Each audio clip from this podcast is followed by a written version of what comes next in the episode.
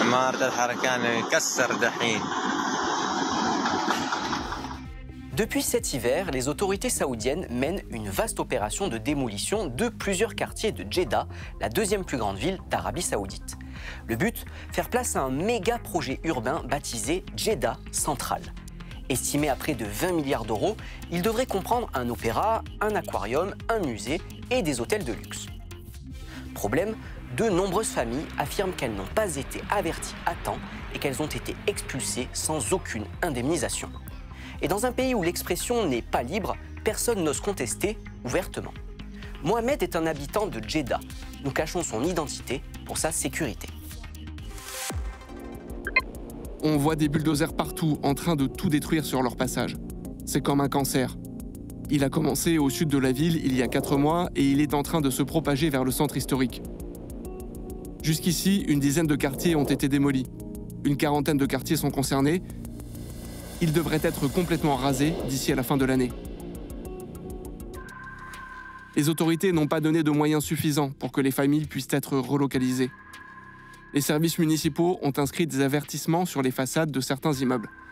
Et si les gens ne partaient pas, l'électricité était coupée et leurs affaires jetées à la rue.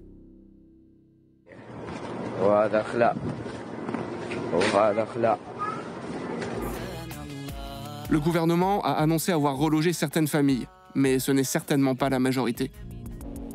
Des activistes estiment que près de 800 000 habitants ont été déplacés, donc il ne peut y avoir d'habitation disponible pour tous ces gens.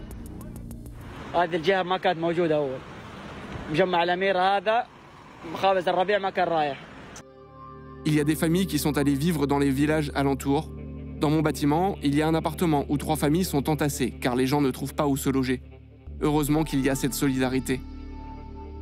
Ces quartiers ont été construits dans le sud de Jeddah, il y a près de 70 ans, d'une manière, il est vrai, un peu anarchique. Une majorité de ressortissants étrangers issus de milieux modestes s'y étaient installés. En même temps, il y avait une économie de quartier florissante. Aujourd'hui, de nombreuses personnes se retrouvent sans travail.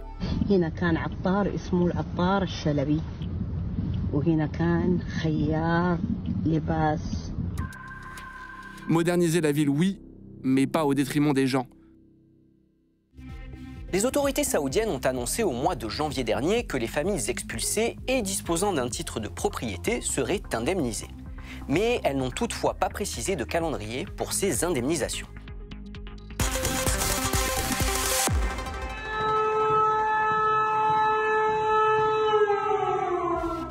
La guerre fait rage en Ukraine, mais les alertes aux frappes aériennes ne sont pas toujours fiables et pas toujours répercutées sur Internet.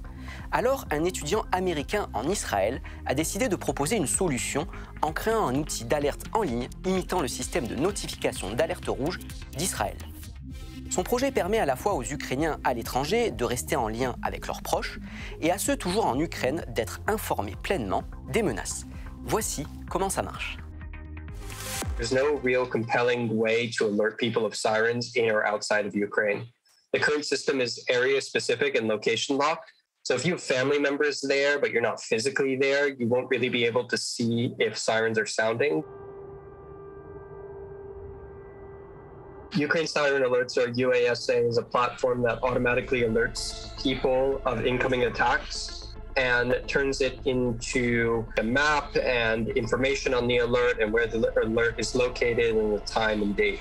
And it posts that data to Twitter, Telegram, Facebook, and soon it will also broadcast the alert via SMS and email. Let's say an aircraft just took off from Belarus is heading and is heading in the direction of Kiev. The military will inform the municipalities and cities that might get affected, and then those areas will post the alerts to, to their social media accounts or to their websites.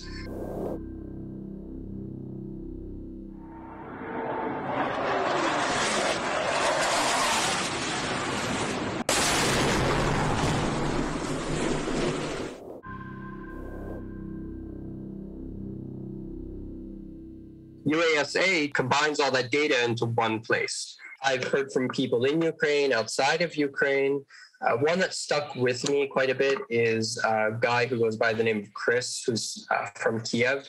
He told me that he learned about it from Twitter and was using the service because the, the area that he was in didn't physically have sirens. So he was using UASA because it still gave alerts for his area, despite the fact that there's no physical sirens. And he's able to notify his friends and family. And he told me like it's helped and saved his family. And that's just amazing to me. Uh, it's my goal. I, I just I started the project because I want to help people. Voilà les observateurs, c'est fini pour cette semaine. Comme d'habitude, n'hésitez pas à nous alerter sur ce qu'il se passe près de chez vous, que ce soit quelque chose que vous vouliez dénoncer ou bien même une initiative positive. Tous nos contacts sont à l'écran. Envoyez-nous vos photos et vidéos amateurs et peut-être que le prochain observateur de France 24, ce sera vous. À très bientôt.